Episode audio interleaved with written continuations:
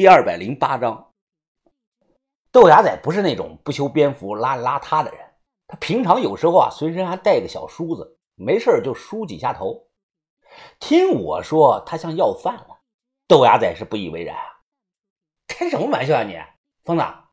真不是我吹，我陆子明这张脸的颜值，哼，最起码在舟山能排进前三的。我皱起了眉头，别吹，哼，你去看看自己什么脸色。豆芽仔立即啊跑去照镜子，我我我怎么怎么成了这个屌样子了？那你问谁啊？哎，牙仔啊，你是不是最近飞机打的太多了，导致气血亏损了？这不信咱俩比比啊！你看我这个脸就红扑扑的，扯淡吧你？你知道我从来不干那个事儿的。不对呀，我天天洗头啊！这他话音刚落，哎，小心！我猛地推了豆芽仔一下。就一秒钟，屋顶上掉了一个电风扇，呼，突然就掉下来了，砸到地下，啪的一声巨响。为了保持屋内的湿度，吊扇呢一直开着，我和豆芽仔都后怕不已。以前那种老吊扇啊，它非常的重，如果不是我提前发现，如果不是及时的推开了它，转着圈的这个吊扇啊，都能砸死人。我抬头啊，就看到电线断了。应该是线路老化的原因，两根断了的个电线搭在一起，呲呲呲呲呲，直冒着火花子。见鬼了，这这玩意儿怎么会掉下来呢？我搬来椅子啊，准备上去修。这个时候啊，闻讯跑来的小轩，他硬拽着我，他说什么都不让我上去修。小轩着急了：“你又不是电工，根本不懂，万一出了这意外怎么办呀？”我懂啊，我懂。你还嘴硬啊你？你懂什么懂啊？上次在旅馆，你出去修电表，后来是不是把整栋楼的电都给断了？那那次纯属意外。我面露尴尬呀，我确实不懂电路。于是，在小轩的再三的劝说下，放弃了逞强。我给送我们回来这个杨仔打电话，他是本地人，让他帮忙联系村里的电工过来修理。杨仔一口答应，说啊，哎，这就帮忙去找人。时间大概过了有一个多钟头，到了上午九点多，杨仔回了电话。我刚按下这个接听键啊，就听到那个大嗓门喊道：“哎，哥们儿，电工摩托车撂在半道上了，哎，你赶快去接下人吧，离你们不远，就在那个牌坊那里。”我到了牌坊附近，果真看到了一名身穿电工工作服的这个男的正在路边鼓捣这个摩托车。我叫了一声：“哎，师傅！”他立即回头看。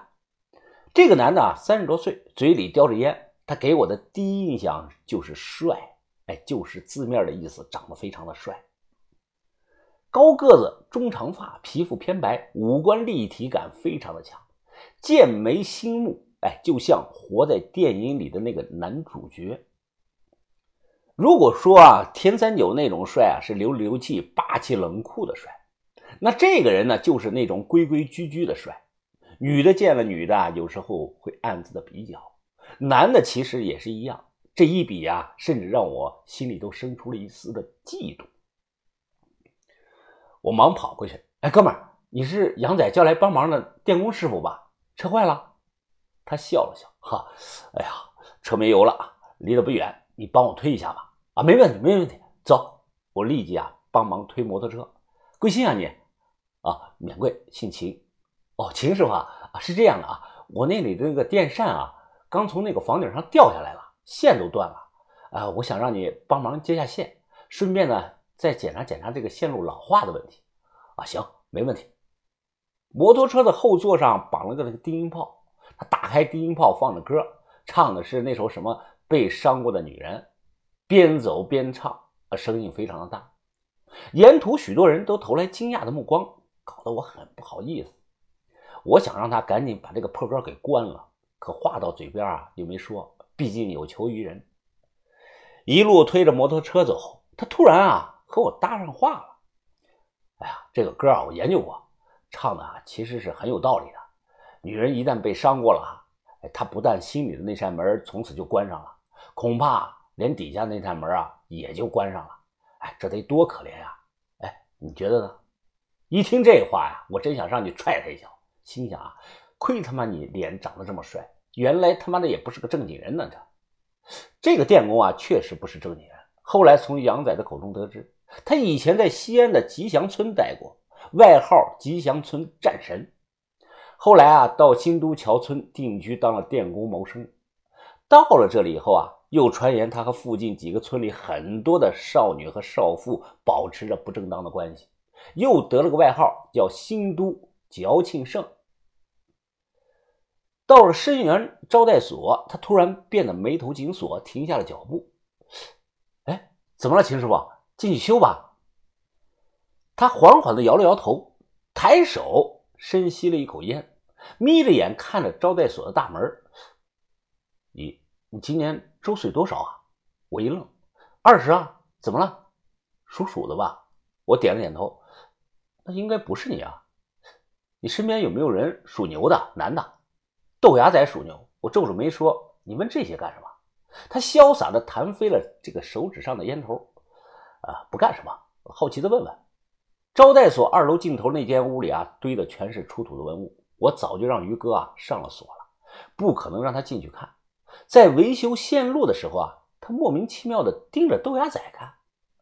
临近中午才修好了电路，这个时候啊，小轩围着围裙啊跑了过来，十分热情的招呼人：“啊，秦师傅啊，饭做好了，中午你留下吃顿便饭吧。”他刚要开口啊，就被我抢话了：“啊，不用了，小轩，啊，我跟秦师傅啊去外面饭店吃啊，好好感谢感谢人家。”中午我请他，哎，就我俩，饭桌上啊喝了几两白的。他突然放下了筷子，啊，小兄弟啊，我和杨仔关系不错，啊，他说过你认识啊，在山里那个试验田住的老郭，对不对啊？我点头承认说认识。哎，那不知道你见没见过风道士啊？一想就知道他说的是马道长。我问怎么？服务员这会儿啊，刚上来一碗米饭，还没有动呢，就见他拿了个空碗。将一大碗的米饭倒扣进了这个空碗内，随后又将一双筷子竖着插在了米饭上。看到这一幕，我脸色大变啊！这他妈是倒头饭呀，给死人吃的！我砰的一拍桌子，站了起来。哎，你这什么意思啊？哦，你不用这么激动。哎，你先坐下，听我讲啊。我强压着怒火坐下，就听他淡淡的讲道：“啊，你别激动啊，坐下。”呃，我介绍一下啊，我呢叫秦石，多年前呢在西安拜师过一位高人师傅，跟他学了几年。我师傅呢死前呢帮我定了命，他说我三十一年前生于子午卯酉年，四正轮班之时，四正呢就是所谓的四桃花命，所以啊，我这辈子注定是桃花无数的。最后的结局也一定是死在女人的肚皮上了。哎，我问你啊，那个属牛的人叫豆芽仔，对不对？我皱着眉没有吭声。他脸色极其的认真，看着我，比了三根手指头。我看不到，但是我能感觉得到，你们住的那个招待所啊，死气弥漫到了一定的程度了，最多三天。从那个叫豆芽仔的开始，你们这些人啊。会全部的死绝的。我脸色难看，强装着笑脸。嗯，哥们儿，你是不是缺钱花了？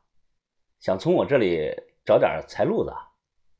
得得得得，信不信都看你们自己啊。反正我是善意提醒过了。他走到门口停下，突然回头：“你要是晚上害怕了，可别哭啊。”